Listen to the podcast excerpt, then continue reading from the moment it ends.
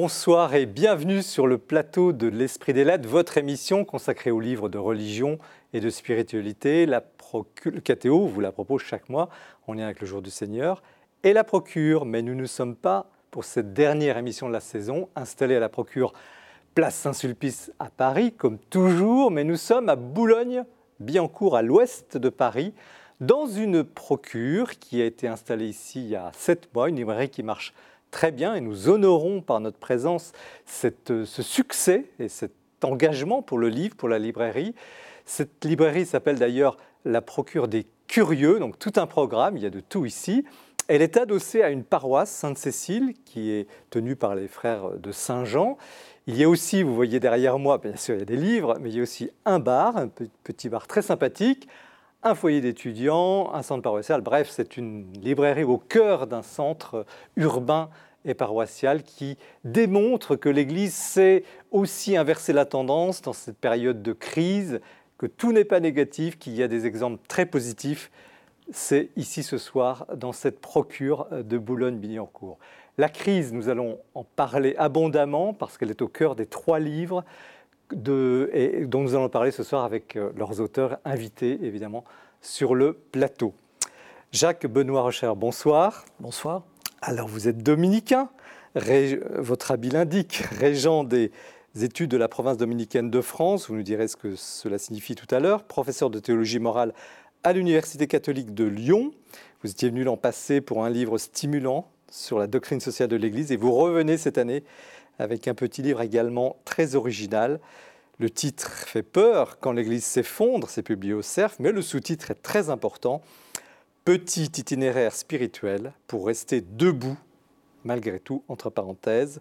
Donc tout un programme, en effet, qui se lit vite, qui fait du bien, par ces temps un peu déprimés, hein, disons-le, parce que vous ébauchez une sorte de méthode pour tenir dans la tempête. Et cette méthode, vous allez la puiser très loin, puisque c'est à l'école de votre fondateur, Saint Dominique. C'est un livre capital.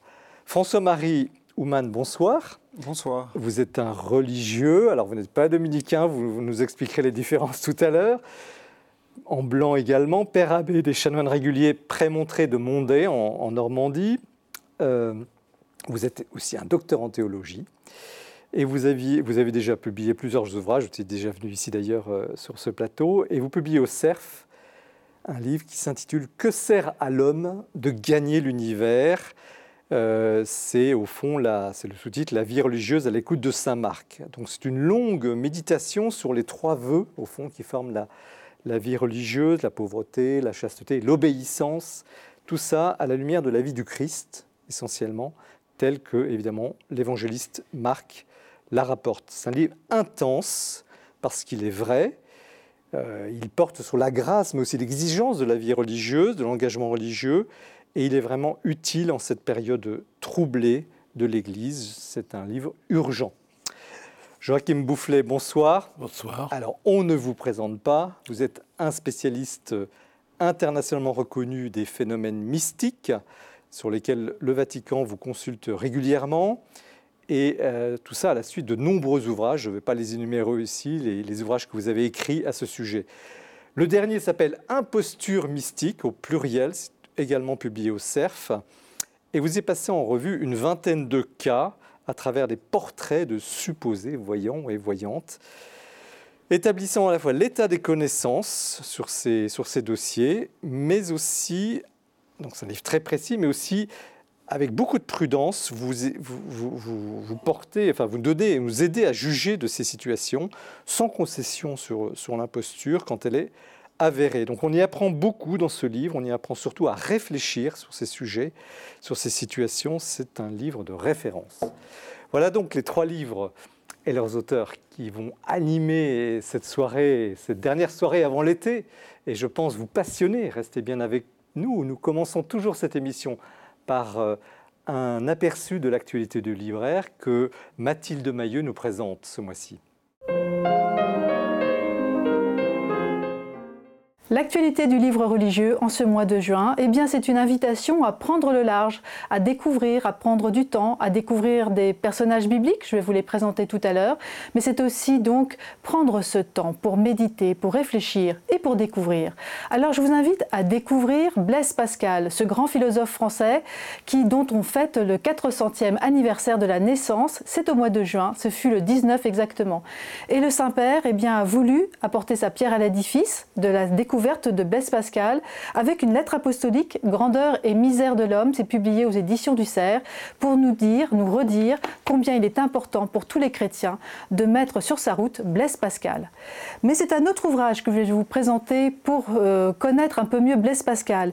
C'est cette très belle proposition que fait Jean de Saint-Chéron aux éditions Salvator. Voilà ce que c'est la foi.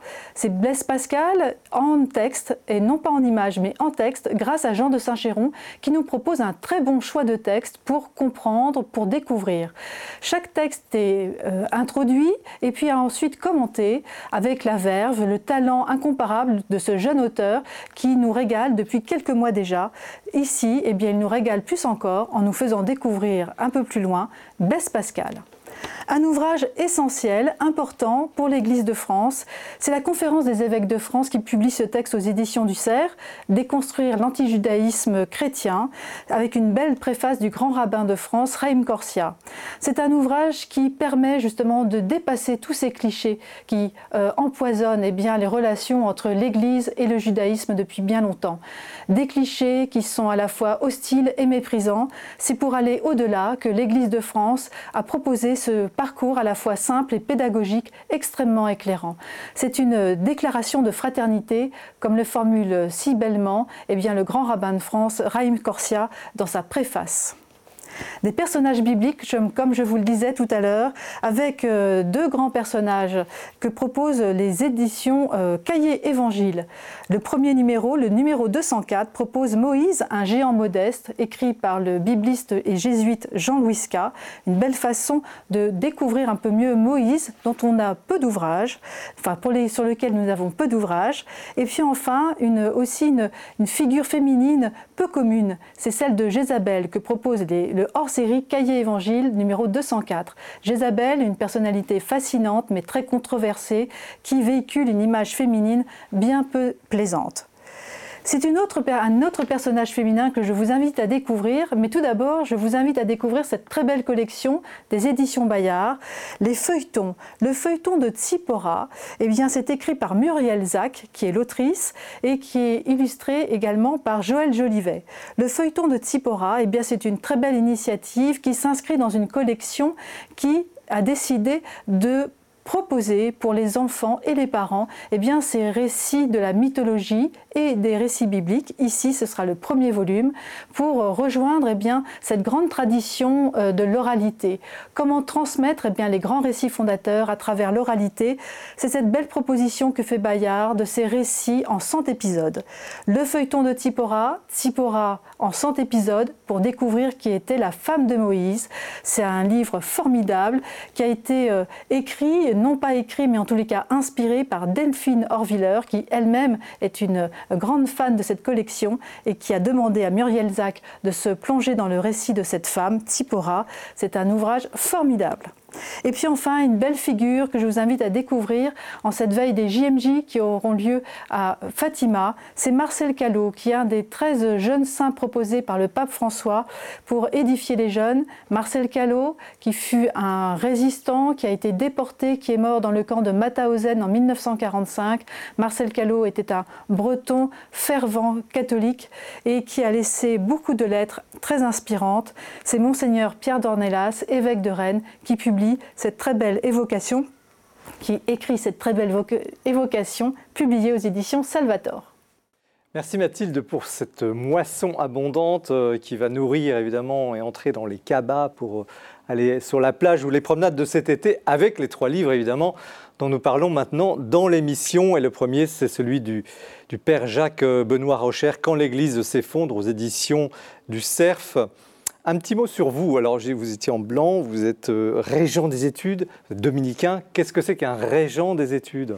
Alors c'est un terme un peu pompeux qui nous vient du Moyen Âge, puisqu'on est un ordre fondé au Moyen Âge, euh, entre autres, euh, et, et, ça signifie tout simplement que je m'occupe de la vie intellectuelle dans la province de France. Voilà, dans la province. C'est-à-dire les, études de vos, de vos Les études des frères qui sont en début de formation, mais aussi euh, des frères qui sont beaucoup plus âgés, qui enseignent, qui font des doctorats ou qui sont dans des centres de recherche. Parce qu'on a un certain nombre de centres de recherche qui sont liés à notre province. Vaste programme. Et ça vous donne le temps quand même d'écrire et il y j'ai parlé du, livre de l'année dernière, mais celui-ci, donc, qu'est-ce qui vous pousse à, écrire un livre sur la crise de l'Église maintenant? Vous allez me dire, la crise, elle, existe, mais de là à tenter d'y voir clair, de faire un bouquin, qu'est-ce qui vous a mis en route?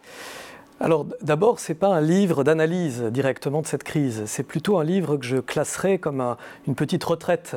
D'ailleurs, à la base, c'était une petite retraite que j'avais donnée. Euh, et justement, on m'avait demandé de prêcher cette retraite, et je m'étais dit, mais je ne peux pas faire une retraite comme si de rien n'était. Je ne peux pas parler de, de l'évangile finalement à des personnes qui ont envie de prendre du recul et de réfléchir sans laisser résonner en elles ces questions que l'actualité qui est lourde, qui est grave, nous renvoie. Et c'est pour ça que j'ai eu, je dirais presque ce besoin, euh, aussi pour moi-même, d'écrire de, ces lignes-là. Et pourquoi êtes-vous allé chercher Dominique, Saint-Dominique, votre fondateur, euh, qui a connu effectivement des périodes très, très complexes? L'Église, à l'époque, vous allez nous le dire, était une situation peut-être pire qu'aujourd'hui. Pourquoi lui et pas quelqu'un d'autre? Alors d'abord, c'est peut-être un peu surprenant, mais c'est une figure que j'ai découverte en entrant dans l'ordre. Je ne suis pas rentré dans l'ordre dominicain en me disant Saint Dominique est une figure formidable que je dois suivre. C'est une figure que j'ai appris à aimer dans l'ordre et elle m'est venue finalement assez spontanément quand je me suis dit, on est dans une situation où l'Église vacille. Et j'ai eu cette image, qui est d'ailleurs sur la couverture du livre, euh, qui a été peint par Frangelico, qui fait référence au songe du pape Innocent III, qui voit l'Église en train de s'effondrer et un homme qui la retient. Et cet homme, c'est Saint Dominique dans cette version. Dans certaines autres, c'est Saint François. Mais voilà, j'ai eu cette image de Saint Dominique et je me suis dit, mais au fond, qu'est-ce qui a permis en son temps à Dominique de rester debout alors que beaucoup de choses importantes autour de lui vacillaient? Alors, ces recettes? Alors justement, ce n'est pas des recettes.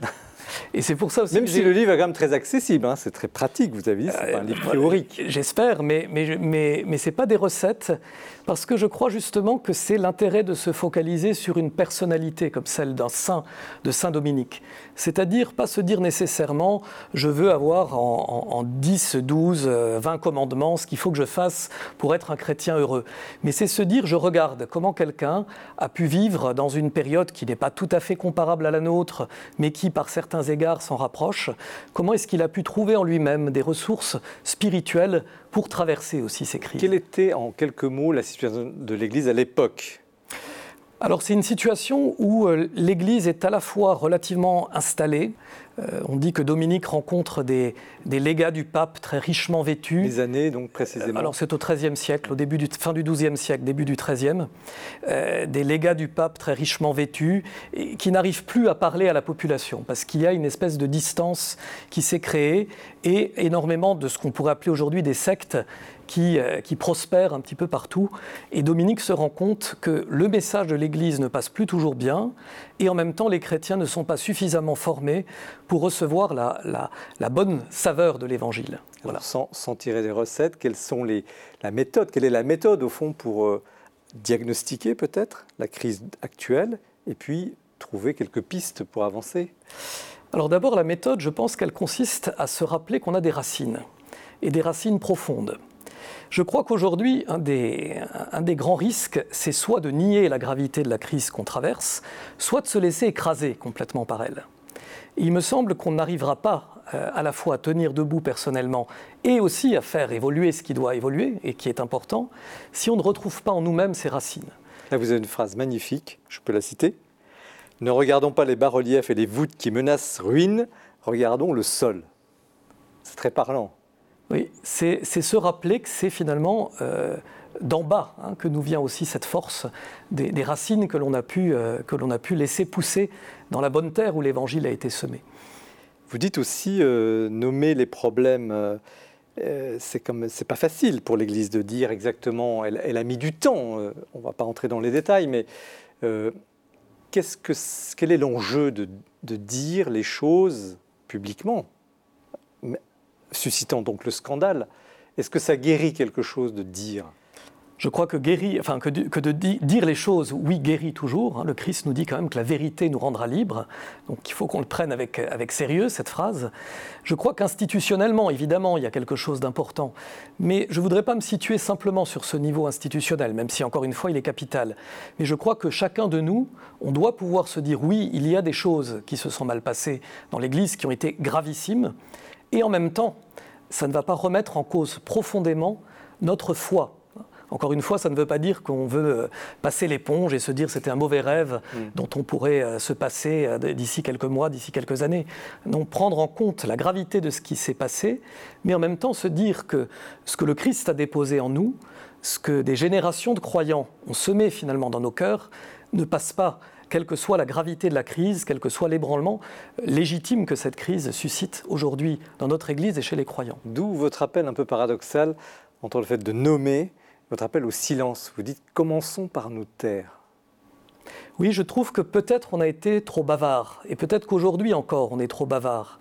Euh, moi, il m'arrive souvent de me dire, notamment quand une, une, nouvelle affaire d'abus est dénoncée, euh, encore, un, encore un communiqué qui va dire qu'on est euh, tout à fait proche des victimes. Et je comprends, hein, c'est important de le faire. Et, voilà, on, le fait aussi quand on est nous-mêmes impliqués comme, comme dominicains. Mais, mais, je crois qu'il y a quelque chose qui, est, qui peut être aussi dangereux, c'est d'user les mots il me semble qu'user les mots, c'est aussi ça qui a condamné le Christ à un moment donné. J'ai été très frappé de voir, de relire finalement le procès de Jésus en me rendant compte que c'est souvent sa parole qui est caricaturée, qui est détournée de son véritable sens et qui conduit à le condamner.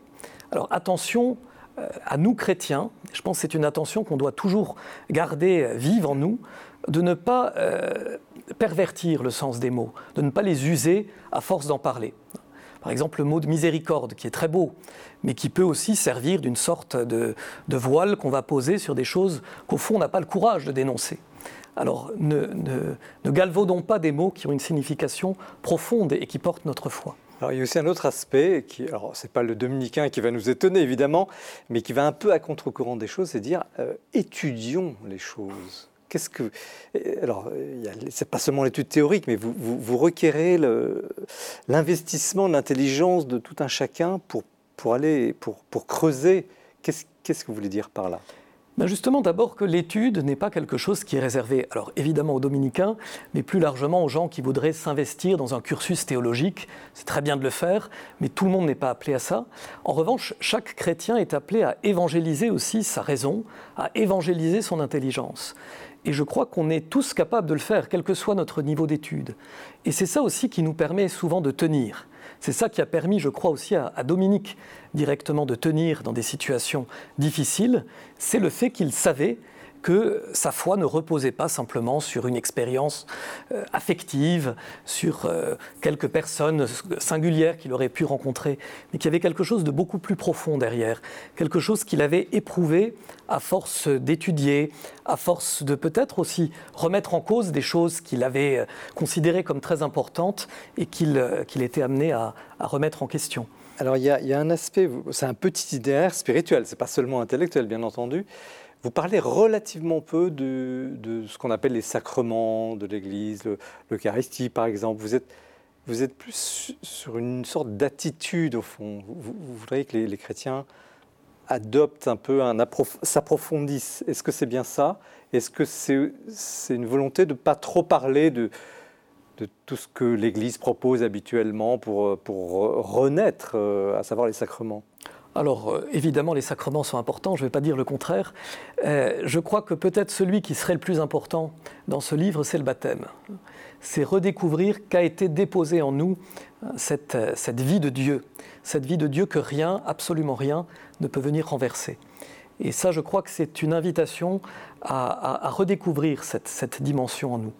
J'en parle un petit peu dans, un chapitre où je parle de la bonne odeur que chaque chrétien peut. La bonne odeur de sainteté. La bonne odeur de sainteté qui renvoie au, saint crème que, le baptisé reçoit aussi et à, son baptême et à sa confirmation, qui, qui nous rappelle que, Dieu veut que nous ayons une bonne odeur, que nous avons une bonne odeur comme chrétiens et que nous devons la retrouver, cette bonne odeur-là.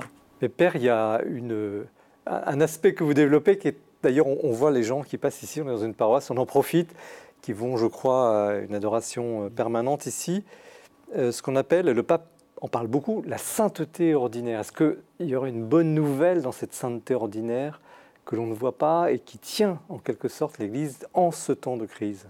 Oui, moi je, le crois profondément et je pense que c'est aussi une des raisons pour lesquelles j'ai voulu écrire ce livre, pas seulement pour les victimes, mais d'abord pour les gens qui sont euh, blessés par ce qui se passe, pour ces saints ordinaires justement, qui, ne sont pas directement euh, victimes de ce qui se passe, qui sont témoins de ce qui se passe et qui sont perturbés dans leur foi. Et, moi, je suis très sensible à ces personnes-là. Alors, notamment quand je célèbre la messe, que je, présente le corps et le sang du Christ, et que je vois derrière l'assemblée qui est là. Et souvent, je me dis, il y a, des saints dans ces personnes-là des saints authentiques dont on ne parle pas beaucoup, peut-être, qui ne seront jamais canonisés, mais pour lesquels ça, vaut le coup d'être là, ça vaut le coup de vivre et qui portent l'Église et le monde. Et ces personnes-là, voilà, je crois que leur foi, elle est comme la foi de nous tous, mais la foi de ces saints ordinaires, c'est celle qui nous porte et qui est particulièrement précieuse. Père François-Marie Ouman, comment, vous, justement, vous réagissez à, ce livre, mais à ce que vient de dire, par exemple, le Père Rauscher sur cette sainteté invisible? J'avoue que j'ai été très touché justement euh, par le fait que ce livre soit un peu comme une retraite. et au fond, je pense que c'est tout à fait une retraite pour les gens ordinaires que, nous sommes, euh, pour pouvoir essayer de, dans cette situation dont tout le monde parle, de cette crise de l'Église, pour que finalement, ben, monsieur et madame tout le monde, euh, y compris dans, l'Église, dans la communauté chrétienne, puisse euh, faire lui-même, elle-même, un, chemin, essayer dans la prière, dans la réflexion, pour aller plus loin.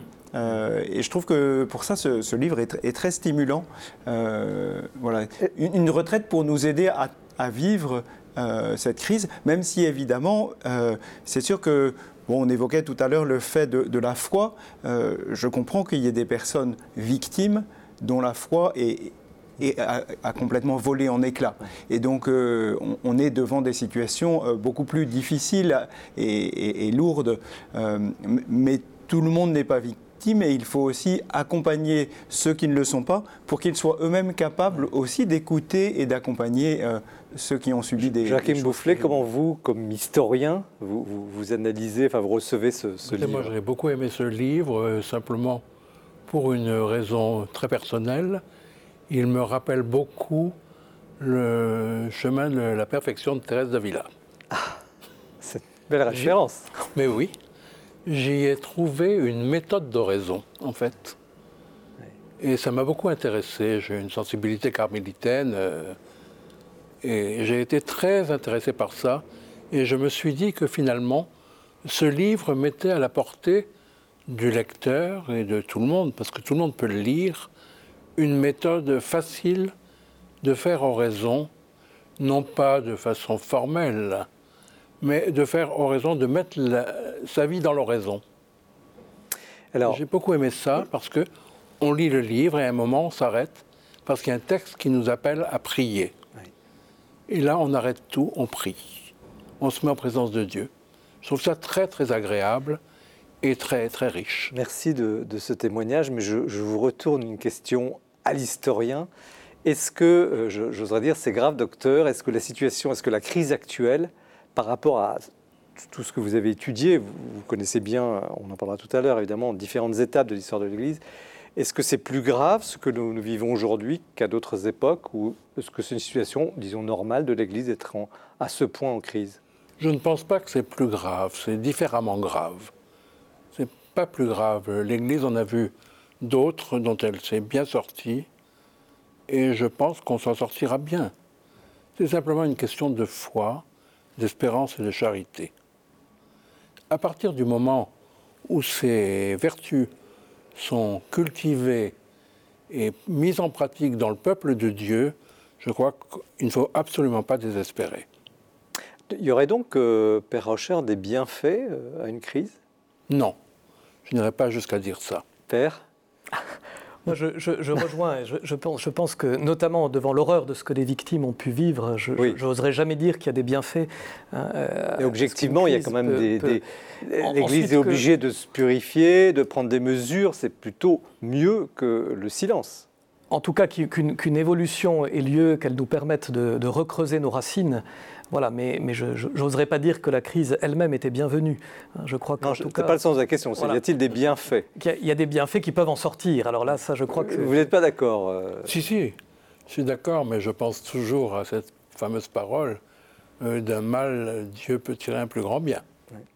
Père mais... comment vous voyez ce, cette, euh, cette, économie en quelque sorte de, la crise euh? Alors, ce qui est sûr, c'est que je crois qu'on a vraiment besoin, et c'est pour ça d'ailleurs qu'en théologie, normalement, on a un cours d'histoire de l'Église. On, a besoin de relire aujourd'hui l'histoire de l'Église. Euh, j'appartiens à l'ordre de Prémontré qui a été fondé aussi dans une époque de crise, un petit peu avant les Dominicains, à une époque qui a donné la grande réforme grégorienne mais une période de crise terrible, de collusion entre le pouvoir politique et le pouvoir euh, euh, religieux, euh, la querelle des investitures, le problème de, des mœurs du clergé, de la pauvreté. Donc toute l'histoire de l'Église est, vraiment marquée par, par effectivement des, périodes de crise. Donc je crois que c'est important de, de s'en souvenir. mais comme dit le Christ, quand il reviendra, trouvera-t-il la foi sur la terre? Donc euh, la réponse d'hier euh, nous encourage à répondre aujourd'hui, mais nous sommes devant notre liberté et devant notre responsabilité. Euh. Mais qu'est-ce que l'Église perd aujourd'hui vraiment? Il y a un passage dans, le livre où vous parlez de votre habit religieux dans une situation publique un peu, un peu difficile, où vous êtes finalement, vous avez un peu honte, enfin on vous met en cause. Qu'est-ce que, qu'est-ce que, euh, qu'est-ce que l'Église perd cette fois-ci, dans cette crise actuelle? Son image hmm. Ou qu'est-ce, qu'est-ce qui tombe et qu'est-ce qui renaît? Je crois que, que, ce qui tombe, et j'espère que ce qui tombe, c'est effectivement euh, tout ce qui était euh, mensonge, je pense, par rapport à la dénonciation du mal, par rapport à une fidélité à l'Évangile, qui, qui évidemment, par rapport à une fidélité à une tradition aussi. Moi, ça me frappe beaucoup que quand on regarde beaucoup d'éléments quand même de la tradition chrétienne, on voit qu'on aurait pu euh, avoir des digues hein, qui n'auraient pas dû sauter. Et que c'est en réalité parce qu'on n'a pas été fidèle et au message de l'Évangile, et évidemment aussi à la tradition et aux institutions aussi, telles qu'elles se sont développées au fur et à mesure des siècles, qu'on est dans beaucoup de cas arrivé à ces situations d'abus absolument épouvantables. Donc euh, peut-être ce qu'elle a perdu, c'était à mon avis ce, sens profond du, dépôt de la foi et de la tradition qui devrait l'habiter profondément. Est-ce qu'il n'y a pas eu, euh, vous avez évoqué la question du mal, Jacques Mblouflé, parce que tout à l'heure on va en parler, une naïveté sur la question du mal, de la capacité du mal à, s'introduire dans les rouages de l'Église, dans les cœurs, dans les, euh, à une époque, effectivement, peut-être les années 80, 70, où finalement tout était beau, tout, tout marchait bien, et en fait pas tant que ça. Ce n'est pas une naïveté? Naïveté ou auto-aveuglement? Je vous pose la question, monsieur le professeur. Je crois que l'historien ne peut pas encore répondre. On n'a pas le recul suffisant encore. Mais est-ce qu'il y a eu Actuellement, on pencherait plutôt pour une naïveté. Mais pour l'instant, moi, je suis euh, dans le doute. Père euh, Ouman, vous êtes théologien. Je vous pose la même question. naïveté ou J'évoque à un moment dans mon ouvrage le fait qui m'a assez frappé que les constitutions anciennes de nos ordres religieux avaient une part euh, pour les punitions. Et que nos constitutions modernes, contemporaines, ont, laissé, celles qui ont été rédigées après le Concile Vatican II, ont, laissé de ce côté cet aspect de punition, comme si finalement il n'y en aurait plus besoin. Et euh, voilà, je, crois qu'il faut revenir à un réalisme euh, qui fait que voilà, on n'est pas des anges et, quand on fait le mal, il, faut, euh, c'est tout à fait dans la Bible, il faut qu'il y ait des sanctions, euh, sinon on n'a plus de limites. Et au-delà des limites, eh bien c'est le chaos. Père Rauscher, la est-ce qu'il n'y a pas aussi une tentation, parce que vous, l'abordez indirectement en différents endroits, mais je voudrais vous poser la question à chacun, est-ce qu'il n'y a pas une tentation du repli dans ces situations? Comme aujourd'hui, on va se dire, ah ben dans telle communauté, au moins, eux, ils sont bien, etc. Ce qu'on a pu dire d'ailleurs pour des communautés que l'on croyait bien qui finalement ont été touchées. Est-ce que, comment ne pas céder à cette tentation du repli? Quel qu'il soit d'ailleurs. Oui, et, ça, je crois que c'est vraiment un des, énormes enjeux, parce que cette tentation du repli, elle nous menace à cause, évidemment, de, cette crise des abus, mais elle nous menace aussi, notamment dans nos pays occidentaux, parce que, de fait, euh, la communauté chrétienne est de plus en plus réduite. Et je crois que ça, c'est absolument mortel, hein, le repli. Le repli sur une manière, finalement, d'exprimer sa foi chrétienne, mais le repli aussi à l'égard du monde extérieur. Et ça, c'est pas du tout traditionnel. Hein. Quand on voit dans toute la tradition chrétienne, elle est habitée par une ouverture à la pluralité, elle est habitée aussi par une ouverture au monde. Alors une ouverture qui n'est pas nécessairement euh, de, bénir tout ce qui se fait dans le monde, mais d'entendre euh, qu'est-ce qui, dans le monde extérieur, peut venir aussi euh, nous prendre à rebrousse-poil, nous interroger sur nos pratiques. Hmm. Donc le repli, pour moi, il est mortel. Joachim Boufflé Je suis entièrement d'accord. Est-ce que c'est la grande tentation? Probablement. À mon avis, euh, il faut revenir euh, simplement aux, bases, à l'évangile, pour éviter le repli. Tout simplement. Père, votre, votre, avis sur ce, peut-être cette tentation qu'il en était? Alors, euh, moi, je ne suis pas très sensible à cette question du repli. Moi, j'avoue que quand je vois les frères de ma communauté qui sont pasteurs, qui sont curés, ils, baignent entre guillemets dans un monde qui n'est plus chrétien et, où, ils essayent d'annoncer l'évangile. Et je crois que c'est quand même le lot de beaucoup de, beaucoup de chrétiens aujourd'hui euh, qui, sont, qui sont finalement quand même au contact avec un monde qui, euh, voilà, qui est très, à la fois très proche et, très loin de la foi. Donc euh, je, je, vois bien le danger hmm. qu'il y aurait euh, et qui peut exister peut-être dans certains groupes, mais il me semble que c'est quelque chose de... Enfin, je crois que l'Église est assez missionnaire aujourd'hui. Alors, toute dernière question, je, vous la pose parce que l'émission avance et on va aborder les autres livres. Euh, euh, on entend toujours dire l'Église a les promesses de la vie éternelle, euh, de toute façon tout finira par s'arranger. Est-ce que c'est si vrai que ça? Ah bah, en quelques mots, chacun. En quelques mots, ça va être. c'est une, une, promesse du Christ, évidemment, que son, que son retour, que son royaume va permettre d'établir un règne de justice et de paix. Mais précisément, il faut qu'on prenne conscience du fait qu'on n'est pas dans ce royaume et que ce chemin, il prend du temps, qu'on est confronté à des situations humaines qui sont compliquées et qui sont parfois pas du tout à la hauteur de ce que ce royaume doit être. Et ça, il faut qu'on en prenne conscience sans rêver d'y être déjà arrivé. Jacques Boufflé, en quelques... Euh, oui, oui, je suis entièrement d'accord, bien sûr, mais je pense également que ce royaume, il ne va pas nous tomber dessus euh, gratuitement. Il faut qu'on y mette d'une autre. Donc ça veut dire, Père, une conversion? Écoutez, Saint Augustin a cet euh, aphorisme célèbre, un Dieu qui t'a créé sans toi ne te sauvera pas sans toi. Eh oui.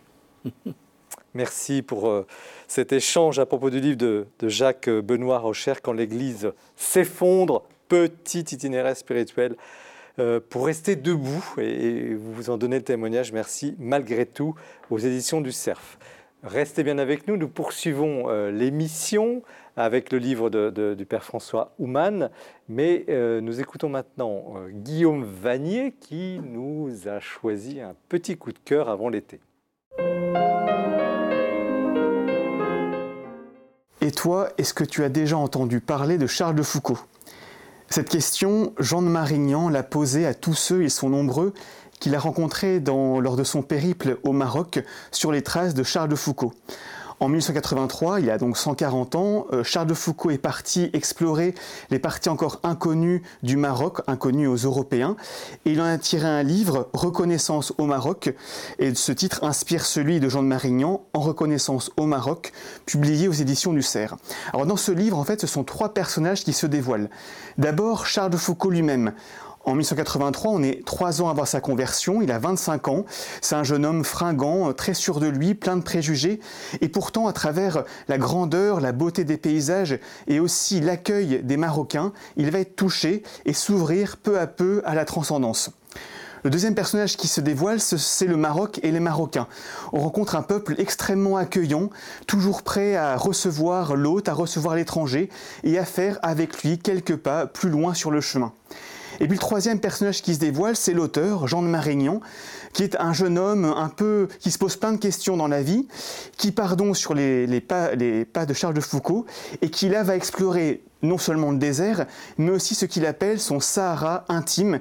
Et à travers l'expérience de la pauvreté, de l'hospitalité, il va être touché lui aussi et sentir de quel amour, de quel amour divin il est aimé.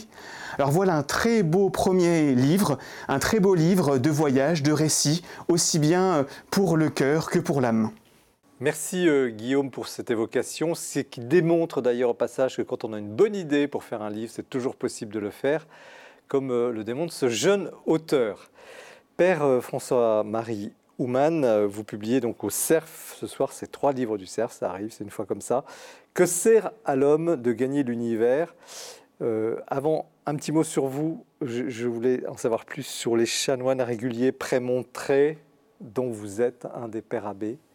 Quel est votre charisme? L'ordre de prémontré, prémontré c'est un lieu.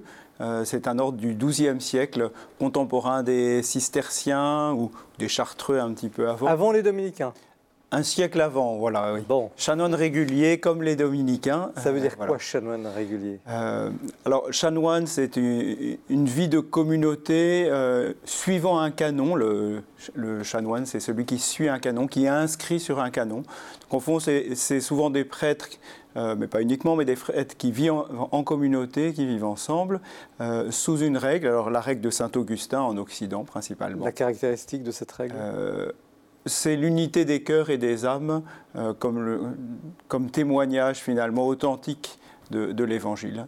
Et l'annonce voilà, l'annonce de l'Évangile. Et le fondateur des Prémontrés, c'est Saint Norbert. Alors, que sert à l'homme de gagner l'univers? Pourquoi ce titre un peu, à la fois c'est une phrase c'est une question de Jésus. Oui, de Jésus, euh, mais un peu inquiétante. Oui, c'est une question euh, centrale dans l'Évangile. Au moment où Jésus annonce euh, sa passion, le chemin de sa passion, il interroge la foule et dit Mais que sert à l'homme de gagner l'univers s'il vient à perdre son âme? Et c'est une des questions qui peut animer le cœur d'un jeune quand il pense à la vie religieuse. Quand il pense à, une vie pour suivre le Seigneur, finalement, ben, ben oui, que sert à, qu'est-ce que ça sert que je gagne tout l'univers si finalement je viens d'une certaine façon à, ruiner ma propre vie Est-ce que ce livre s'adresse à tous? Parlait de la vie religieuse, c'est un livre sur la, vie religieuse. mais... dans, la vie religieuse dans la théologie de l'Église, c'est fondé sur le baptême. C'est pas un autre sacrement comme le mariage ou comme l'ordination. Donc euh, ce qui concerne la vie religieuse, d'une certaine manière, euh, intéresse tous les baptisés. Euh, donc c'est déjà un peu plus large. Et puis, je crois que en parlant de l'Évangile, voilà, l'Évangile a la vocation de rejoindre tout, homme, toute femme. Pourquoi écrire cette méditation sur, au fond, les vœux religieux? On va y venir aujourd'hui. Est-ce que c'est un lien avec la crise que l'Église traverse? Alors ça a un lien, euh, oui et non. C'est-à-dire, vous savez, je pense au, mot de, du cardinal Henri de Lubac qui disait euh, Il n'y a rien de pire d'avoir appris son catéchisme contre quelqu'un. Et donc, je ne crois pas que c'est d'abord contre la crise que j'ai voulu présenter ce qu'est la vie religieuse, si vous voulez. Euh, on ne peut pas parler de la chasteté uniquement à partir des abus sexuels ou parler de, de l'obéissance uniquement à partir des abus d'autorité. Et donc il faut repartir d'une source vraiment positive. Et la source par excellence, bien sûr, c'est l'Évangile. Alors pourquoi avez-vous choisi l'évangile de Marc et pas un autre évangile pour guider votre méditation? Au départ, je voulais en choisir deux. Et puis j'ai déjà été submergé par tout ce que j'ai découvert dans un évangile. Et je me suis dit que voilà, il fallait être modeste. L'évangile de Marc, c'est un évangile assez dramatique, où il y, a, une tension dramatique dans tout cet évangile. Et au fond, ce qui m'a intéressé, si vous voulez, c'est de lire un évangile en entier. Euh, souvent, et les chrétiens écoutent beaucoup de passages de l'évangile à la messe, dans la liturgie, morceau par morceau. Euh, mais quand on, lit un évangile du début à la fin, on est saisi. Et, l'évangile de Marc est particulièrement euh, saisissant. Alors, euh, quels sont, on parle des, vœux parce que c'est le cœur du livre, hein, vous méditez sur ces trois engagements. Donc, pourriez-vous, en quelques mots, nous rappeler finalement la nature, l'enjeu de chacun de ces vœux, qui sont mal compris? Bon, pauvreté, tout le monde comprend, mais chasteté, obéissance, on comprend, on comprend mal. Oui, alors c'est vrai que alors j'essaie de les reprendre dans un contexte plus large, c'est-à-dire que le premier millénaire chrétien, la vie religieuse, a été centré d'abord sur des vœux de conversion et au fond de stabilité ou de vie commune. Et puis qui se sont déclinés, et souvent un peu d'obéissance, qui se sont déclinés ensuite obéissance, pauvreté, chasteté. Euh, non pas qu'on les ignorait avant, mais euh, ils étaient inclus en quelque sorte dans ce grand vœu de conversion. Et quand vous ouvrez l'évangile de Marc, euh, la première page de l'évangile, c'est l'appel de Saint Jean-Baptiste à la conversion. Et donc, quand on et puis Jésus appelle des disciples, donc il constitue une communauté. Et puis euh, Jésus libère un, guéri dans la synagogue, il fait preuve d'autorité. Donc on se trouve tout de suite pris dans la question de l'obéissance. Et ainsi de suite. Donc finalement, l'évangile nous guide. Et vous ne répondez pas à ma question. C'est quoi ces vœux? Qu'est-ce que c'est que l'obéissance? Qu'est-ce que c'est que euh, la chasteté? Alors je crois que l'obéissance, c'est fondamentalement... Euh, une écoute, euh, une écoute, de, une disponibilité intérieure au Seigneur, à, la recherche de sa volonté. C'est l'écoute du supérieur quand même dans la vie religieuse, non? C'est aussi l'écoute du supérieur parce que euh, nous ne sommes pas en, pure relation directe avec Dieu, nous sommes euh, avec Dieu en relation hein, à, travers une médiation. Le Christ, c'est le médiateur. Et, donc, il y a beaucoup de médiation dans notre vie. Et à travers ces médiations, Dieu, Dieu nous parle. Et par exemple, dans votre, dans votre fonction de père abbé, vous portez cette croix pectorale, vous, vous, demandez parfois à des frères de, de faire quelque chose qu'ils n'auraient peut-être pas envie de faire, enfin de, les, de leur, vous leur demandez l'obéissance? Ils, ils, ont fait vœu d'obéissance, comme, comme, moi aussi j'ai fait vœu d'obéissance. Donc euh, euh, nous sommes les uns et les autres euh, pris dans, dans, ce vœu. Et c'est sûr qu'il m'arrive parfois de, d'avoir demandé ou de demander à des frères. quel est l'enjeu au fond? Pourquoi faut-il obéir à ce point? Je crois qu'il sur le plan spirituel. Sur le plan spirituel, euh, euh, l'obéissance, elle est, elle est la recherche de, au fond, de d'une réponse à, au projet de Dieu, d'une réponse à, à ce que le Seigneur veut pour ce monde, pour, pour chacun d'entre nous. Et finalement, euh, l'obéissance est le, le, moyen euh, de chercher à faire de notre vie une réponse. Vous savez, nous, je crois que dans, il y a un chemin d'alliance à travers la Bible. Dieu appelle et nous sommes invités à, répondre. Ce n'est pas une annihilation de la volonté? Alors c'est au contraire un engagement de la, de la volonté. Euh, c'est aussi un engagement de, de la liberté. Euh c'est quand on, devient de plus en plus libre et qu'on cherche à, répondre à, la volonté de Dieu, qu'on entre vraiment dans, la voie de l'obéissance. C'est beaucoup une question d'écoute. Voyez. Et la question de la chasteté, qui est aujourd'hui euh, évidemment terriblement euh, mise euh, au cœur de la place publique avec tous ces scandales, qu'est-ce que c'est qu'au fond la chasteté qui est demandée par vœu dans l'engagement religieux?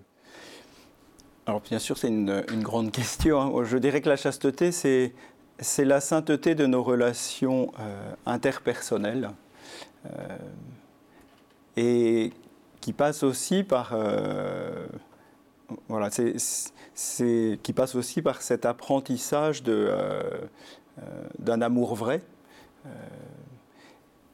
et aussi à la fois envers soi-même et, envers les autres, envers le Seigneur. Concrètement, c'est, quels seraient les, critères de, cette chasteté euh, religieuse? C'est un respect infini? Comment Alors, c'est sûr que c'est l'inverse de, la mainmise.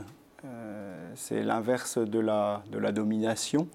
Euh, c'est, laisser advenir les autres et la vie telle, telle qu'elle est. J'essaye d'en parler un peu comme euh, aussi de la découverte de la beauté. Je crois que euh, au fond, c'est une vertu la chasteté euh, qui nous permet de, révéler la, beauté du, monde, de notre vie et des, autres. Et pourquoi faut-il aujourd'hui revenir sur ces vœux? Est-ce que c'est quand même votre livre il, insiste beaucoup sur la question de l'obéissance. Parce il que développe chacun de ces, chacune de ces, de ces vœux vertus. Pourquoi? Quelle est l'urgence justement? Bah, Et, peut-être, pardon, je, termine, pour, pour, nous, pour des gens qui nous regardent, qui ne sont pas religieux, en quoi cela les concerne? Ben Justement, quand on lit l'Évangile, on, voit comment euh, le Christ lui-même a vécu un chemin d'obéissance, un chemin de, chasteté dans sa relation aux autres et, et aussi de, grande pauvreté, euh, de remise de soi. Et finalement, euh, dans la vie chrétienne, on, essaye de suivre le Christ d'une manière ou d'une autre. Donc ce, chemin euh, pris par le Christ dans, la, voilà, dans, l'histoire de l'Église est devenu un peu un, modèle. Alors justement, l'objet un peu de mon livre, c'est à partir de l'Évangile je ne fais pas un traité sur les vœux. En fait, euh, j'essaye de découvrir à travers l'Évangile comment ces vœux se manifestent. Alors il y a un aspect qui est très original dans votre livre, euh, qui rejoint un peu la question du mal qu'on a évoqué tout à l'heure. C'est la question de la violence. Vous, osez dire que, d'ailleurs, d'ailleurs vous, vous, le dites, vous dites que vous parlez de violence évangélique. Et ça, c'est pas très courant. Alors, qu'est-ce qui vous pousse à dire ça? Qu'est-ce qui, euh, dans le cadre du combat spirituel Pourquoi vous évoquez cette question de la violence? D'abord, quand on ouvre l'évangile de Saint Marc, c'est un évangile violent. Euh, Jésus est, et, lui-même euh, agit avec euh, une certaine violence euh, vis-à-vis des, démons, des, esprits mauvais. il est lui-même pressé parfois de toutes parts. il y a une violence aussi du rythme. on n'est pas du tout dans un évangile très paisible, surtout les premiers, les premières, les premiers mm. chapitres. Et puis, cette violence, elle, est, elle est aussi en nous.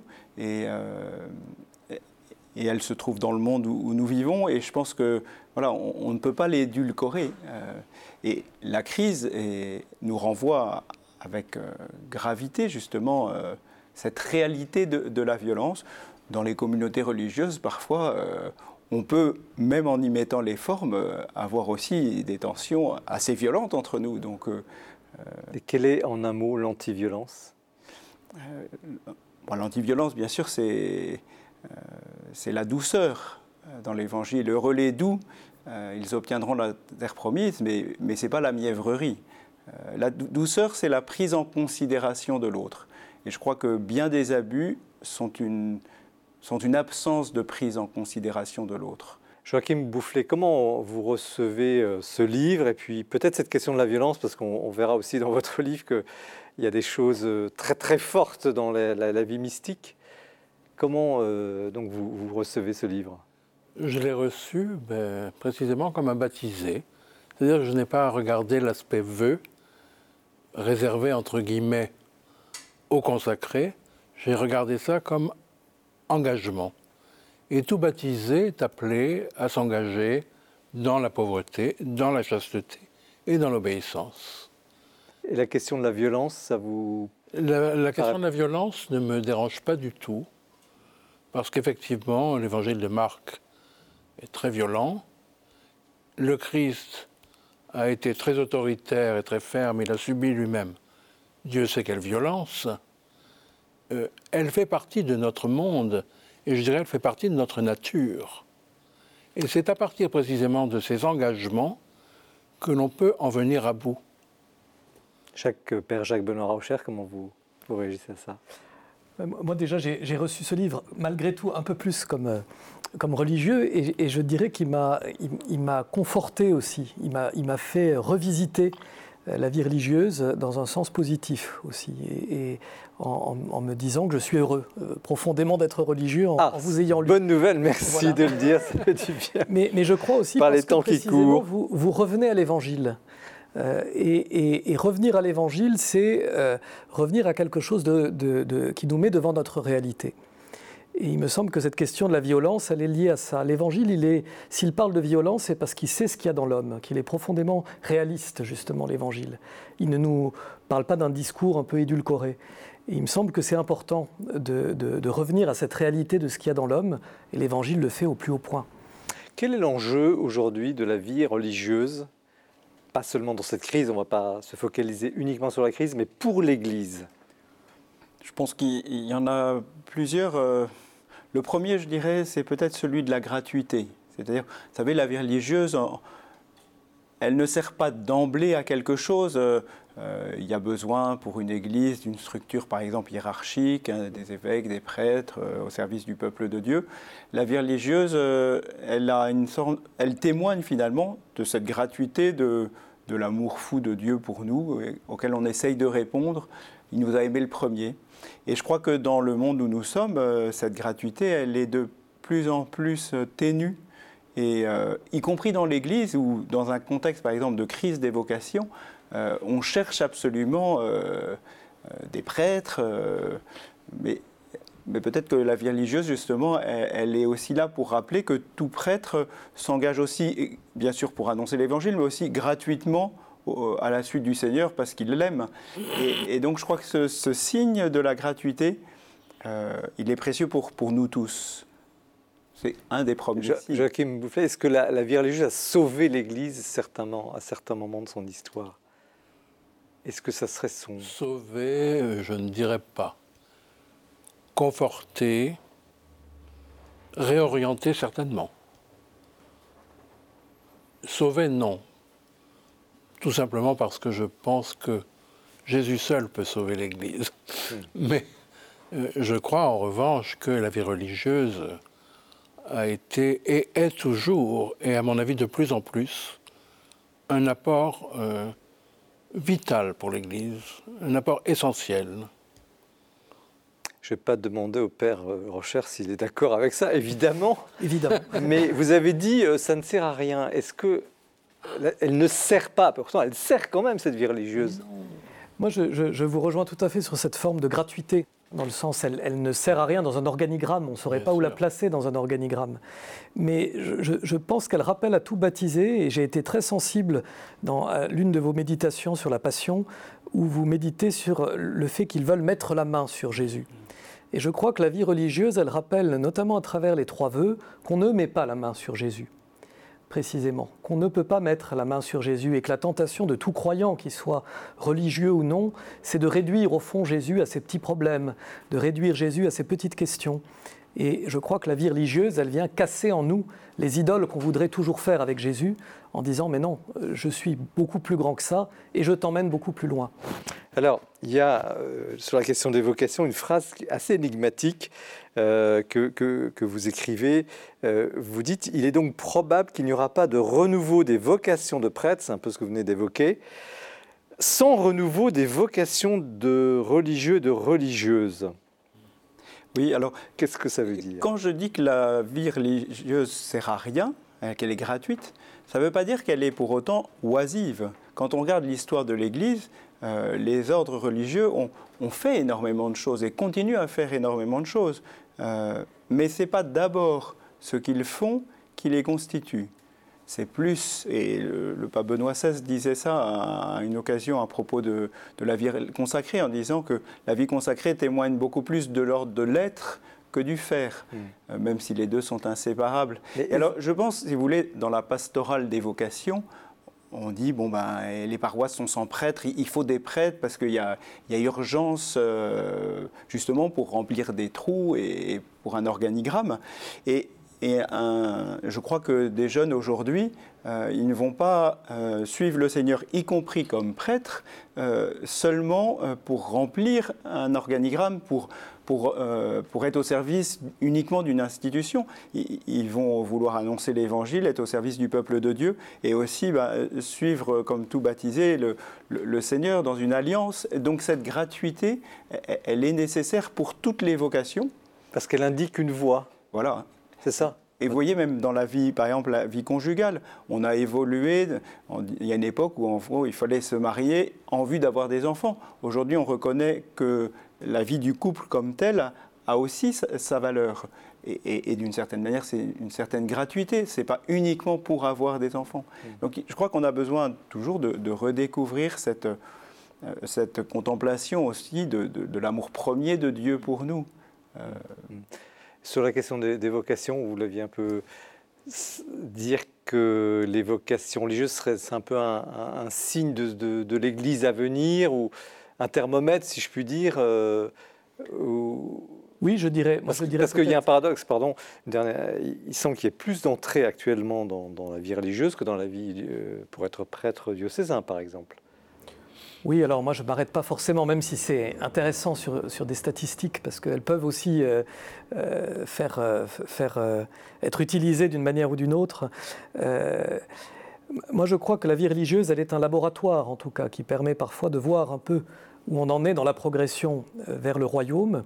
Je crois aussi qu'il y a un autre élément qui est très important, peut-être qu'on ne met pas toujours assez en avant aujourd'hui, notamment dans la question des vocations, c'est euh, le caractère de manque auquel la vie religieuse aussi renvoie.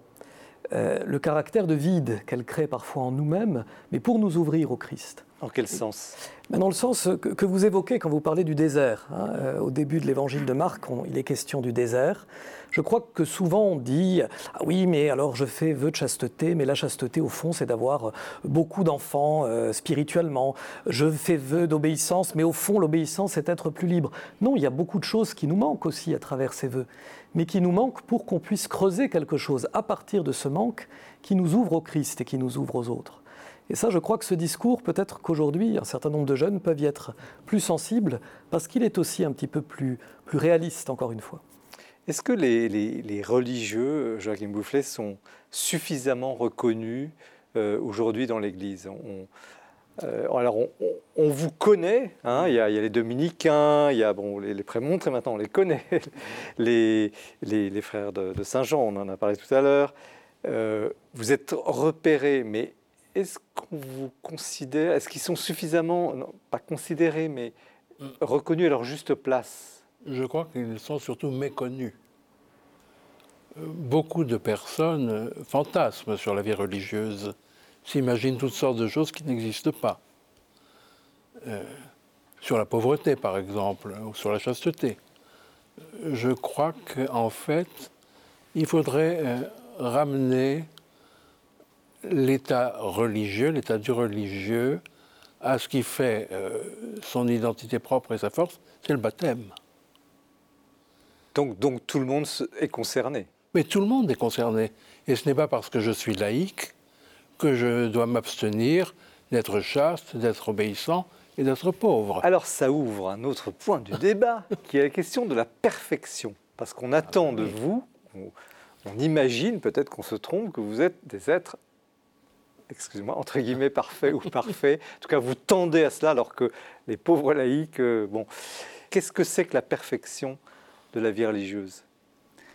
C'est une vraie question euh, très ancienne. Hein. Euh, il y a toujours eu un peu un risque possible que justement que la vie religieuse ou la vie monastique dans les premiers siècles devienne un peu une élite. Et par exemple, Saint Basile en Orient euh, bah, justement, il a choisi une règle qui revenait à l'écriture. Il a décidé que ses frères recevraient feraient leur consécration entre les mains de l'évêque pour, ramener un peu tout ce monde qui était parti au désert, peut-être de manière un peu élitiste, trop loin, le ramener en tout cas dans, dans le giron de l'Église. Et Saint Augustin, là, dont nous suivons la règle, les dominicains ou les prémontrés, euh, c'est vraiment une règle religieuse au cœur même de l'Église. Mais alors la perfection Alors la perfection, euh, c'est évidemment, c'est la. Saint Paul parle de la perfection de la charité. C'est la c'est par excellence euh, ce vers quoi nous tendons. Euh, et le baptême nous donne le moyen de tendre vers cette perfection. Euh, et je crois que la vie consacrée cherche à, vivre son baptême de manière à, tendre vers cette perfection. Alors, moi, ce que j'aime pas trop, c'est cette notion d'état de perfection, parce qu'effectivement, au fond, on est vraiment en pèlerinage, en chemin vers cette perfection tout au long de sa vie. De sa vie. Et donc il y a, il y a cette, euh, cette tension euh, vers cette euh, perfection qui est une sorte de... voilà, de, que la vie du Christ puisse pleinement s'épanouir dans notre vie. Ça sera le dernier mot de ce débat. On pourrait, j'étais prêt à vous relancer, mais le temps, hélas, est compté. Hélas, c'est, mais c'est aussi pour le bien, bien de l'émission. Et merci de, de, rester avec nous pour euh, le livre de Joachim Boufflet, Imposture mystique, qui sera le troisième euh, plateau de cette émission. Donc merci au père euh, François Ouman que sert à l'homme de gagner l'univers, au cerf mais c'est aussi l'heure du portrait que Jean-François Rode nous a concocté. Aujourd'hui, je voudrais vous parler d'un auteur bien connu de l'esprit des lettres et qui mérite bien d'être connu, Denis Moreau. Denis Moreau, c'est un philosophe, il est professeur d'histoire de la philosophie à l'université de Nantes, euh, c'est un essayiste, bon, il a passé tous les diplômes, il est normalien, premier à l'agrégation, c'est un spécialiste de Descartes, de Malebranche, de Spinoza. Mais ce qui m'intéresse le plus ce soir, c'est que, en fait, il a décidé de prendre la plume pour expliquer le christianisme euh, à ses contemporains et en, le défendre, en montrer la pertinence, en montrer la validité. Et comme il le fait avec un talent exceptionnel, on a envie absolument de le recommander. Alors prenez par exemple comment peut-on être catholique? Il constate, euh, euh, il, a, dit qu'il avait constaté que ses collègues régulièrement lui disaient Mais comment, Denis, toi qui es un type bien, intelligent, sympathique et tout, comment peux-tu être encore catholique? C'est une histoire du, du, passé, c'est fini. Et donc, agacé, il a décidé de faire un livre pour leur dire pourquoi il était catholique, quelles étaient ses raisons, pourquoi le, catholicisme était vraiment pertinent, et même, parce qu'il aime bien être un peu offensif, euh, que pour trouver en fait les clés d'une vie bonne, d'une vie droite, d'une vie heureuse, d'une société juste, eh bien, où est la concurrence? Et euh, il a aussi beaucoup d'humour, donc au milieu du, du, livre, il épingle euh, tout un tas de bêtises qui sont dites à propos du christianisme et, du catholicisme. il cite les noms, je vous assure, c'est jubilatoire. De même, il a fait aussi, pour la vie, point d'interrogation, court traité du mariage et des séparations. Et là, il est parti d'un constat que beaucoup de ses amis euh, divorçaient alors qu'il les avait vus se marier en étant sûrs que c'était bien, que c'était des gens responsables, qu'ils avaient bien préparé, que tout était, tout était OK. Et donc, c'est pareil, il fait une analyse fine euh, de, des raisons un peu qu'on peut voir à ces séparations, y compris quelque chose qui est moins courant, comment en fait le père du mensonge, le menteur, le diviseur, s'attaque spécialement à ce qui lui fait le plus de tort. Et puis après, il, il, définit avec la philosophie et avec aussi sa propre expérience ce que peut être un mariage pour la vie. De même, il a fait aussi un, un peu son dernier, son avant-dernier en tout cas, paru en poche, Résurrection. Il commence par analyser la résurrection de Jésus avec euh, les verbes qui désignent toujours son réveil, son relèvement, son exaltation. Mais là où il est tout à fait intéressant aussi, c'est qu'il montre que la grâce de la résurrection agit dans nos grandes, crises. Le deuil, euh, la dépression, euh, la catastrophe morale, euh, le, deuil amoureux. Par exemple, son analyse de la dépression avec les psaumes est vraiment exceptionnelle. Je termine avec un petit livre, Il y a-t-il une philosophie chrétienne Si vous voulez un petit peu plus de philosophie, réfléchir à la foi et à la raison, réfléchir à Dieu face au mal, la théodicée, euh, prenez ce petit livre, je vous assure, c'est un peu euh, technique, mais c'est lumineux. En particulier, je veux dire, la théodicée de Malbranche, telle qu'il l'exprime ici, est formidable. Donc voilà, tous ces livres-là sont en poche pour qu'on puisse les emmener plus facilement dans ses bagages cet été.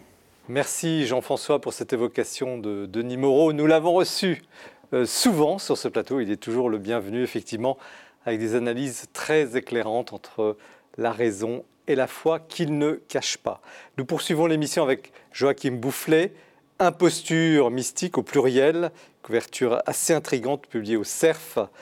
Euh, un tout petit mot sur votre parcours, parce que vous n'êtes pas seulement un, un historien qui passe son temps dans les livres, vous êtes allé sur le terrain, vous savez de quoi vous parlez, vous êtes expérimenté.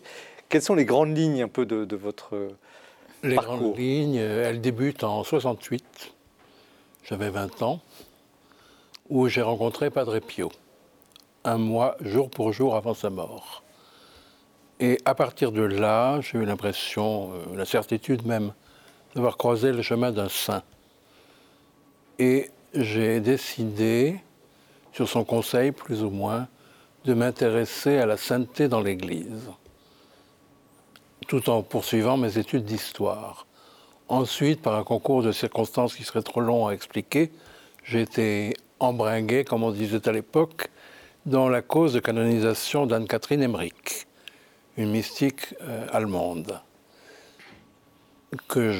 sur laquelle j'ai travaillé pendant un certain temps et où je me suis formé à Rome à l'étude des phénoménologies mystiques. Et ensuite, j'ai de plus en plus orienté mes recherches vers les formes de sainteté populaire, dont la mystique en particulier, puisque pour moi, la mystique n'est pas réservée à une élite, elle est réservée à tous les baptisés. Alors, je le disais en début d'émission, vous avez écrit une. Enfin, je n'ai pas donné le détail, mais là, je vais le dire rapidement. Vous avez une encyclopédie en trois volumes. Vous avez un ouvrage qui est resté célèbre sur les faussaires de Dieu, c'était en an 2000. Vous avez fait un dictionnaire des apparitions, je ne fais que citer cela.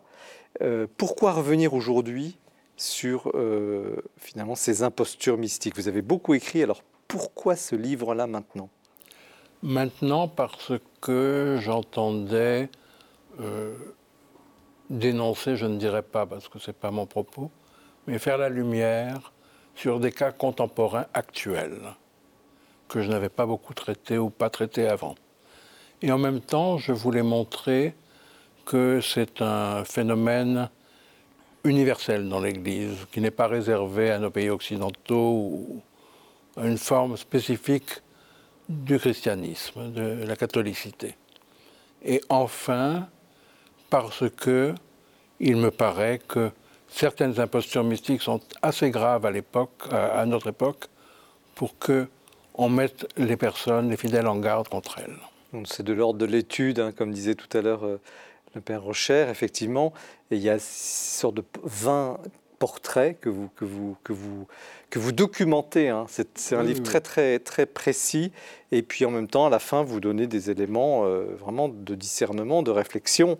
Euh, quel est le portrait type de l'imposteur mystique ou de l'imposteur au féminin? Difficile à dire. Je ne pense pas qu'il y ait un portrait type. En revanche, je pense qu'il y a euh, des points communs entre les cas. Souvent une enfance perturbée, euh, ensuite une non-reconnaissance sociale qui appelle un désir de revanche, et enfin euh, la faculté extraordinaire de la dissimulation et du mensonge. Avant même, vous ne citez pas, euh, je sais pas, des, éveils mystiques ou des peut-être des intuitions, des grâces euh, reçues? Je crois que les cas de grâces authentiques qui seraient ensuite déviés ou détournés sont relativement rares. Donc on a, on a affaire à des gens qui, dès le début, inventent. Absolument. Oui. Euh, comment y voir clair? Parce que euh, ça apparaît évidemment à la lecture du livre, euh, mais est-ce que vous avez un peu des, des critères de discernement qui...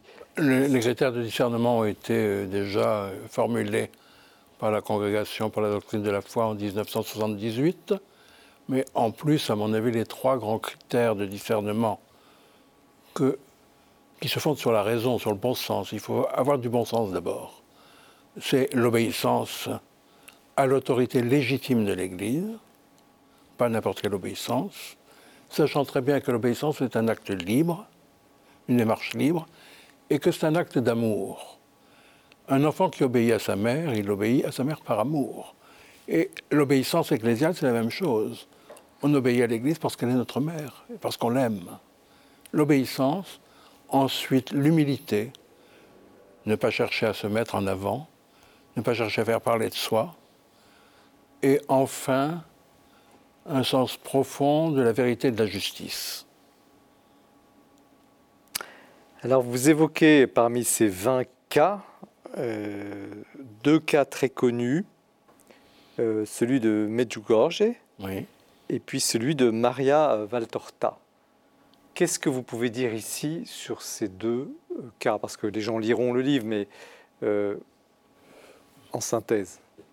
Sur Medjugorje, je pense que la question est très très complexe. On est très loin encore d'en avoir démêlé tous les fils, ne serait-ce simplement parce qu'il y a des documents qui sont encore inaccessibles, et je pense notamment à tout ce qui s'est fait pendant la guerre d'indépendance en Yougoslavie, où beaucoup de documents, y compris concernant Medjugorje, sont classés secret défense encore. Donc, euh, d'autre part, c'est une situation complexe dans la mesure où on n'a pas un groupe homogène de voyants, mais six voyants qui chacun prétendent voir la même chose de façon différente. Et enfin, il y a le grand problème qui se pose. Comment se fait-il que la Vierge, si c'est elle, apparaisse tous les jours depuis plus de 40 ans à des personnes où est, à ce niveau, le régime ordinaire de la foi Quand on voit, on ne, croit plus, on voit. Ce qui ne s'est jamais produit dans l'histoire des apparitions Jamais, jamais. On nous serine souvent l'exemple du lot, Notre-Dame du Lot, où, Bernadette, euh, où Benoît Trancurel a eu des grâces mystiques jusqu'à la fin de sa vie, elle n'avait pas l'apparition tous les jours, et elle a connu de très longues périodes de sécheresse et d'aridité spirituelle, comme tous les mystiques authentiques. Et Maria Valtorta Alors Maria Valtorta, c'est beaucoup plus complexe, beaucoup moins complexe. Peut-être pour ceux qui connaissent moins le oui, sujet. Alors Maria Valtorta est une euh, mystique, je mets le terme entre guillemets, qui a vécu euh, dans la première moitié du XXe siècle, une italienne, qui a vécu grabataire une partie de sa vie à la suite d'un accident et qui aurait reçu des révélations absolument euh, extraordinaires sur la vie du Christ, au point qu'elle a euh, écrit l'équivalent de dix volumes que l'on a d'ailleurs intitulé à un certain moment le cinquième évangile. Or, précisément, cet intitulé dénonce exactement l'imposture, parce que ces écrits sont considérés par beaucoup de croyants, même en toute bonne foi, non seulement comme des compléments aux lacunes, entre guillemets, de l'Évangile, à tout ce qu'on ne sait pas, mais en plus comme un véritable cinquième Évangile. Pensez donc qu'il y a des prêtres qui, qui utilisent les textes de Maria Valtorta dans leurs homélies pour commenter l'Évangile. Est-ce qu'elle dit des hérésies? Oui.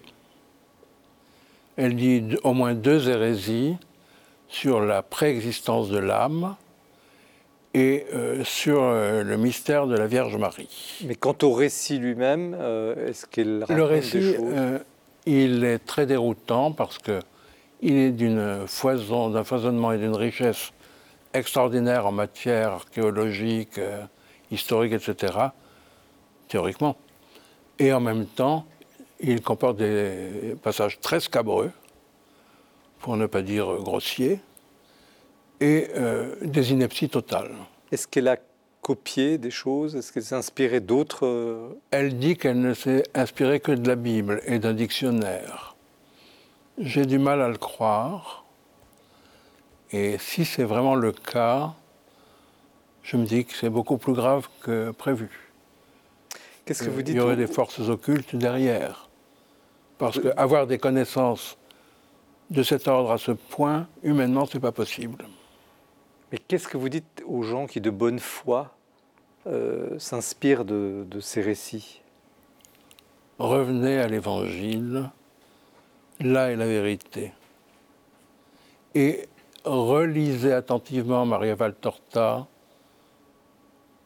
non pas en continu, mais en fractionnant, et vous verrez qu'il y a des choses qui ne tiennent pas debout. Alors il y a un autre euh, aspect, effectivement, vous comprenez que ce sujet est très sensible euh, pour nos amis téléspectateurs, mais il est abordé et il faut l'aborder, et vous l'abordez, c'est la question euh, de Marthe Robin. Le livre n'est pas consacré à Marthe Robin, vous en avez fait un sur Marthe Robin, mais vous, plusieurs fois vous avez des mentions, vous dites, bah là ça ressemble à... Et euh, que pouvez-vous dire justement à, ce sujet? Parce que c'est là aussi un sujet en, développement. Euh, oui, mais Marthe Robin, euh, je, crois d'abord qu'on a fait un procès d'intention au père de Mester. Donc celui qui a écrit un livre, qui a écrit le livre pour dénoncer, entre guillemets, la fraude mystique de Marthe. En plus, je pense que le procès de canonisation, auquel j'ai un peu participé, a été mal engagé.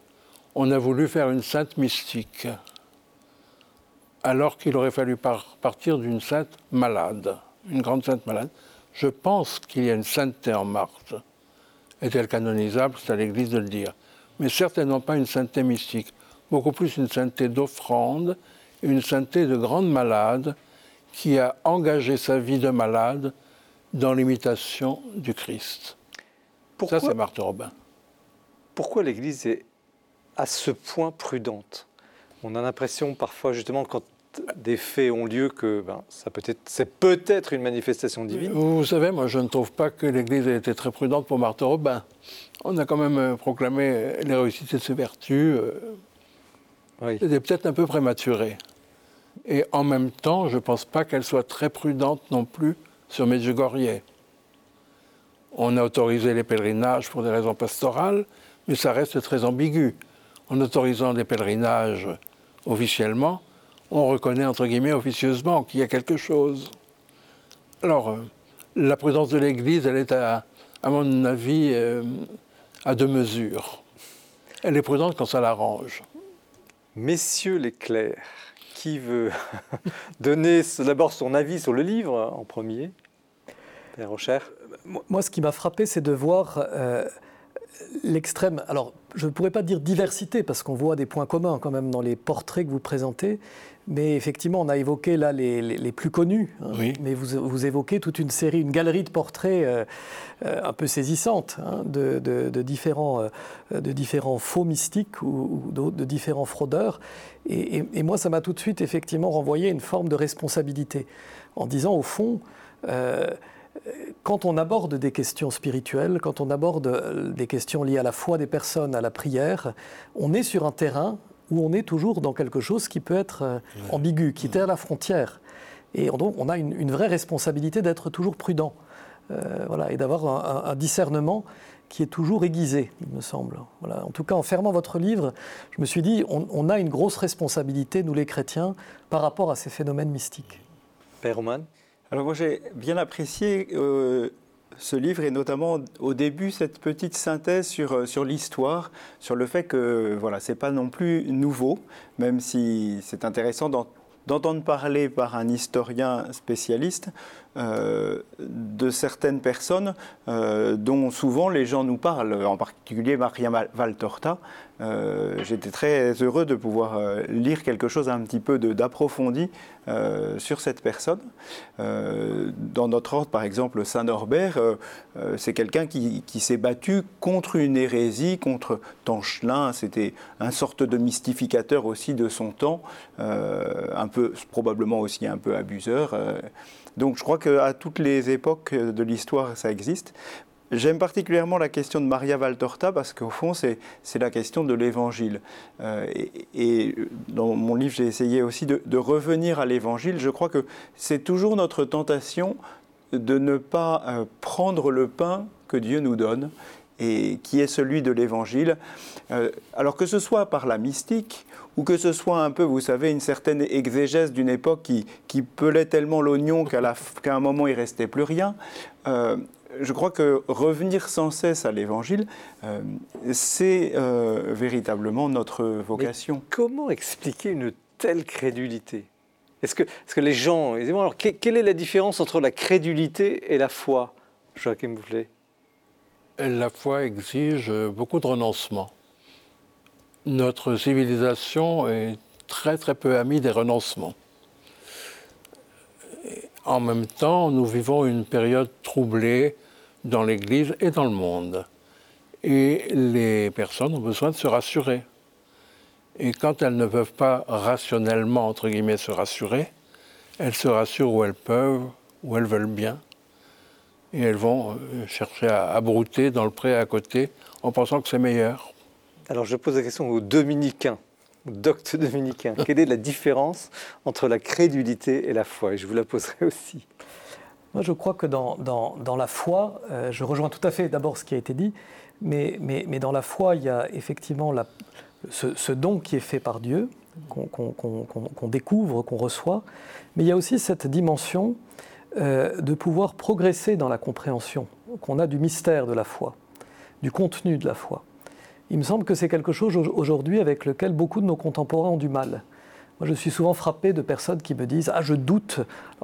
quand on creuse un peu, c'est qu'en réalité, il y a des questions de la foi sur lesquelles ils butent mhm. et qu'ils ne comprennent pas immédiatement. Alors, je les renvoie régulièrement au, chapitre 2 de l'évangile de Luc, où on dit de la Vierge Marie, excusez du peu, euh, elle ne comprit pas ce que Jésus lui dit, mais elle méditait dans son cœur. Et que, il me semble, on oublie finalement cette dimension de l'histoire, de nos histoires, du fait que nous sommes des êtres qui sont euh, inclus dans le temps, et que notre foi, elle grandit aussi avec notre vie. Et je pense que la crédulité, elle voudrait euh, voilà, être nourrie immédiatement euh, et comprendre tout d'un clin d'œil. Et c'est une des grandes différences avec la foi qui grandit avec l'histoire. Père Ouman euh, Je dirais aussi que la, la foi est intelligente, alors que la crédulité risque d'en rester au, niveau d'une fascination. Euh, et donc la foi renvoie toujours à, la liberté, tandis que la crédulité a tendance à, priver un peu la personne de, sa réflexion, de, euh, pour être pris un peu dans, un système. Euh, voilà, moi je crois que la foi nous rend libres. Alors, quand même, alors vous parliez de foi populaire tout à l'heure les gens ressentent un engouement. Alors peut-être ne sont-ils pas nourris par ailleurs, vous dites ils vont aller manger dans le pré d'à côté, mais cet engouement, cette curiosité, elle n'est pas forcément malsaine. Non, je parle des, fidèles. Hein, je, non, je crois au contraire qu'elle est nécessaire à la vie de l'Église, la foi populaire. Les pèlerinages, les sanctuaires, euh, les dévotions, certaines dévotions sont très belles. Mais dans le cas de ces impostures. Mais dans le cas de ces impostures, je crois qu'on détourne en fait la foi populaire et qu'on fait croire aux personnes qu'elles sont encore dans le régime de la foi alors qu'elles sont dans le régime de l'illusion. Comment expliquer euh, par ailleurs, et je pose la question à, tous les trois, peut-être en commençant par vous, Père Ouman, euh, la question des fruits portés, parce que quand même, au début, parfois, on dit ça de Medjugorje avec beaucoup de force, euh, regardez les fruits. Alors, sans préjugés, hein, euh, d'ailleurs, le livre est très prudent. Vous, encore une fois, ce n'est pas un procès contre, vous, vous expliquez les choses. Donc, mais la présence de ces fruits, alors que peut-être et probablement il y a une illusion ou une, manipulation. C'est une vraie question actuelle, hein, la question des fruits. Euh, dans la vie religieuse. Il y a toute une réflexion actuellement. Euh, est-ce qu'un bon arbre peut porter des mauvais fruits ou est-ce qu'un mauvais arbre peut porter des bons fruits? Euh, Moi, je pense qu'il y a une question de discernement par rapport à ces bons, ces soi-disant bons fruits. Vous voyez, bah, par exemple, c'est, est-ce que c'est des fruits selon l'Évangile? Parce que ça peut être, par exemple, le succès. La réussite. Enfin, il y a des fruits euh, selon le monde et puis il y a les fruits selon l'évangile.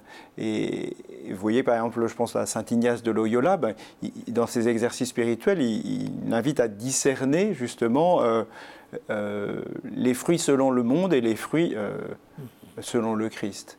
Père Rocher? Oui, je crois que c'est encore une fois cette idée de prendre le temps pour discerner.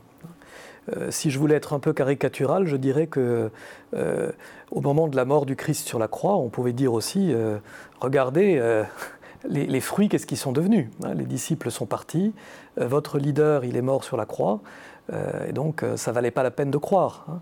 Donc il, faut aussi du temps pour, pour discerner ces fruits.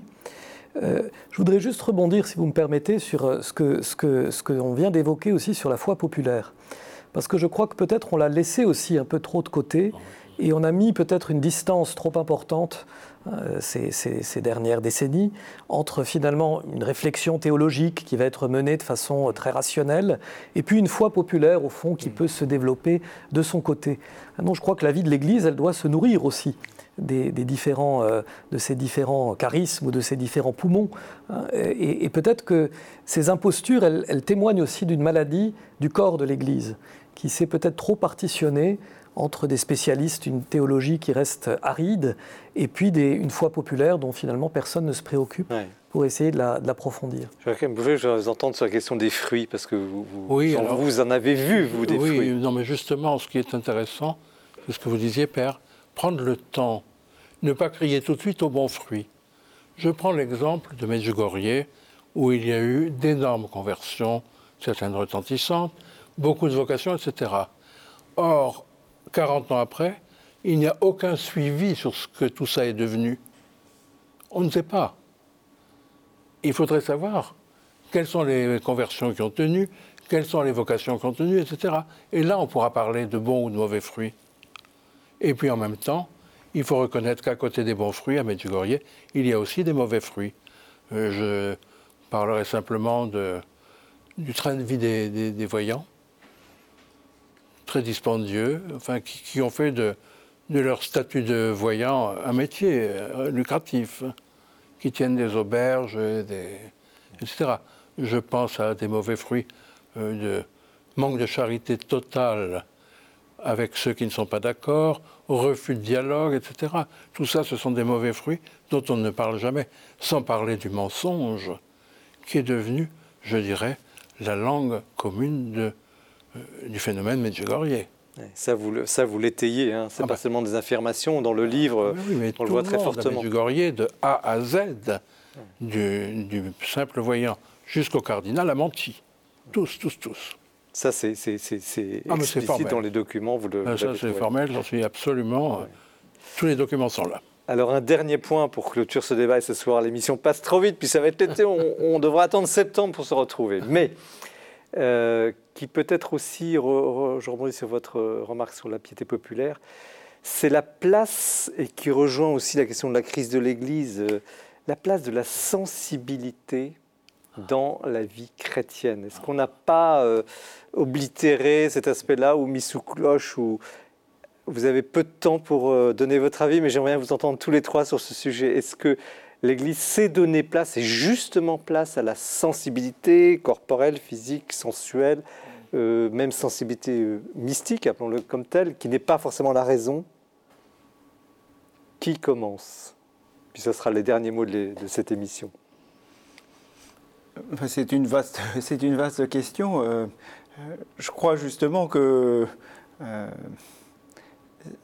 pour revenir encore une fois à, l'Évangile, c'est peut-être une des manières de lire l'Évangile que d'être attentif à, à combien les, sens sont sollicités tout au long, tout au long de l'Évangile. mais, mais les sens, comme tout le reste, a aussi besoin d'être évangélisés.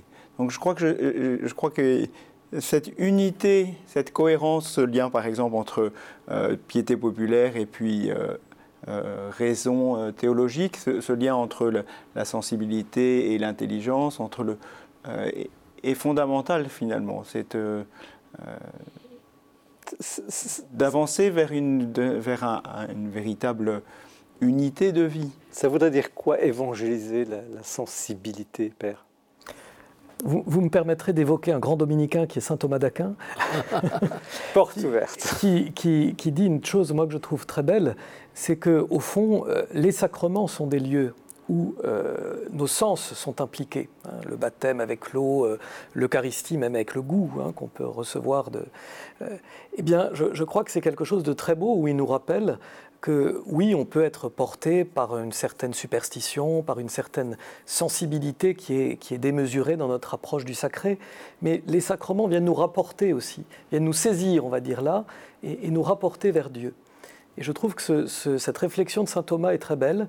Euh, on peut utiliser peut-être la sensibilité comme quelque chose qui vient nous saisir là où nous sommes, avec nos pauvres moyens, mais l'essentiel, c'est que ça nous ramène vers une pratique qui s'enracine dans la tradition et dans la contemplation in fine du Christ. Fait. C'est votre livre, vous avez le mot de la fin sur ce dire point. De plus, tout a été dit. Euh, je dirais simplement peut-être qu'on a confondu une juste ascèse avec un mépris total de la sensibilité. Et qu'il y a tout un réajustement à faire, que l'Église est en train de faire d'ailleurs. Hmm. Mais je crois que c'est ça en fait grande question. Juste, je rebondis sur le mot juste parce que ces livres euh, qui touchent des sujets très polémiques et justes, un livre argumenté, prudent, euh, qui est juste, un posture mystique euh, au CERF par Jean Hakim Bouclé, un livre juste aussi sur l'état religieux, le sens de son engagement à travers ces trois vœux, avec vous, Père François-Marie Que sert à l'homme de gagner l'univers au cerf? Et puis, un livre juste sur la crise, sur justement comment aborder cette Église qui s'effondre, quand l'Église l'effondre, Père Jean-Jacques Benoît Raucher. Petit itinéraire spirituel pour rester debout. Malgré tout, j'aime beaucoup ce euh, sous-titre. Merci donc à, tous les trois et merci à ces trois ouvrages euh, qui vont, euh, j'espère, accompagner votre été. Merci de votre fidélité à cette émission. Nous nous retrouvons en septembre. Ce sera probablement à la Procure, place Saint-Sulpice à Paris, avec grande joie, grand plaisir de dévorer, de partager cette passion pour le livre. Vous retrouvez l'émission sur le site de KTO du Jour du Seigneur et de la Procure. Merci encore. Très bon été à toutes et à tous. Au revoir.